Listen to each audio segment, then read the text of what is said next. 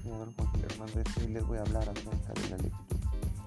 La lectura es una actividad principalmente intelectual, en la que intervienen aspectos fundamentales, uno físico, la interpretación visual, auditiva, táctil y otro mental, la comprensión de lo leído. Ambos aspectos están estrechamente relacionados y son de importancia capital ya que de su adecuado desarrollo depende la eficacia de los resultados. Muchas de las veces nos preguntamos qué es leer. El interactuar con el texto para construir su significado a partir de las experiencias y los conocimientos que el lector tiene sobre el contenido desarrollado y sobre el mundo en que habita. Existen varios tipos de lectura como es la lectura expresiva, la lectura intensiva, lectura rápida y superficial, lectura voluntaria, así como también la lectura silenciosa. Son básicamente cinco tipos de lectura. Y si bien nos preguntaremos qué es la lectura extensiva, pues es aquella que hace porque se hace por placer, por interés, como por ejemplo leer una novela una carta o algún tipo de lectura que sea de nuestro interés. Lectura intensiva. que se lee de esta manera para obtener información de un texto. Es bastante reflexiva, muy concentrada. Por ejemplo, puede ser una notificación o un documento. Lectura rápida y superficial se realiza para obtener una información y concreta. Es una lectura selectiva. El lector escoge solamente las partes del texto que se interesa. Por ejemplo, elogiar la cartelera o un periódico. Muchas de las veces es, es un ejemplo muy común. Agarramos un periódico y solo nos vamos al punto donde nos interesa más La lectura involuntaria a lo largo del día vemos sin darnos cuenta muchas cosas que leemos. Por ejemplo, la lectura involuntaria es aquella que, por ejemplo, vamos en, el trayecto de pues, nuestro camino, nuestro destino, y vemos los rostros leemos los eslogans de las tiendas, algunos espectaculares. Pues eso es básicamente la lectura involuntaria. Aquellos que como por instinto logramos ver y leemos sin intenciones aquellas ramas de que, voy a leer para ver de qué se trata. No es como coincidencia, por así llamarla. Y por último, la lectura silenciosa, la que realiza sin emitir ningún sonido o palabra. Permite, esto nos permite mayor cantidad de información verbal que la lectura oral.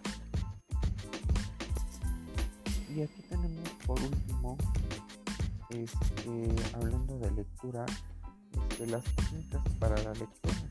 Tenemos básicamente cuatro técnicas, que es la, las actividades previas en el proceso de la lectura, las actividades de percepción visual, las actividades de percepción táctil y las actividades de esquema corporal es decir, trabajar las partes de nuestro cuerpo implicadas en la lectura.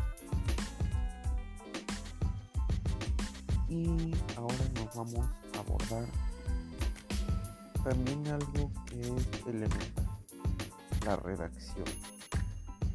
Pues ya bien va a esto, la redacción es, podría definirse como una composición literaria en la que se desarrolla de una manera concreta y elegante un tema determinado dentro de ciertos límites de amplitud. Para esto tiene un propósito. El propósito de la redacción es combinar palabras, frases, periodos, párrafos, textos, para que a través de ellos vertir ideas ya elaboradas de manera que se produzcan en un tono armonioso capaz de ser debidamente comprendido. también hay un objetivo, el cual su trascendencia es enorme, pues si bien la palabra transmitida en forma oral vuela y se desenvuelve a los escrito, por el contrario, se perpetúa, puede leerse, releer y meditarse, y a través de ello el lector puede formarse una idea completa de lo que piensa y lo que quiere decir.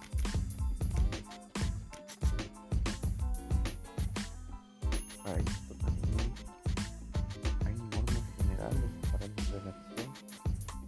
El pensar bien el tema propuesto, trazar un plano o un guion, escribir con sencillez y naturalidad, siempre y cuando tomando en cuenta la claridad utilizar las palabras de precisión, utilizar correctamente los signos de puntuación. Y para esto es importante realizar primero un borrador, profundizar la lectura y los conocimientos de idioma. Es muy importante tomar en cuenta las pautas de redacción. Eh, es necesario saber qué mensaje se desea comunicar debe preguntarse sobre quién va destinado lo escrito, utilizar el tono y el lenguaje apropiado en la escritura. Para ello también es de base elemental la forma y el fondo. La forma, el cómo decirlo, el modo particular de poder expresar una idea, lo que llamamos técnicamente redactar. Para ello también es importante tener en cuenta los requisitos básicos para una buena presentación, como el lenguaje debe ser claro y sencillo, los párrafos deben ser cortos con frases breves y concretas, no deben utilizarse abreviaturas en el texto. Estos este, requisitos son básicos para una presentación.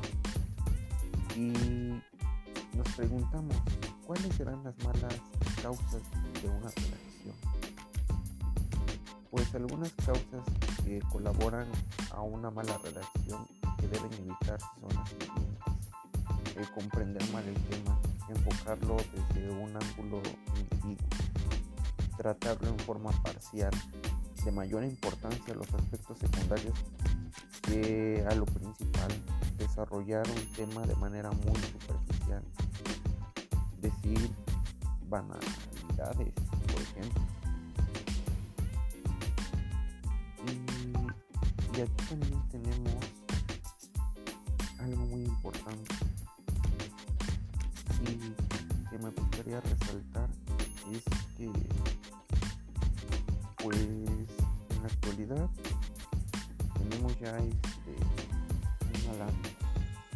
Estamos dejando la lectura.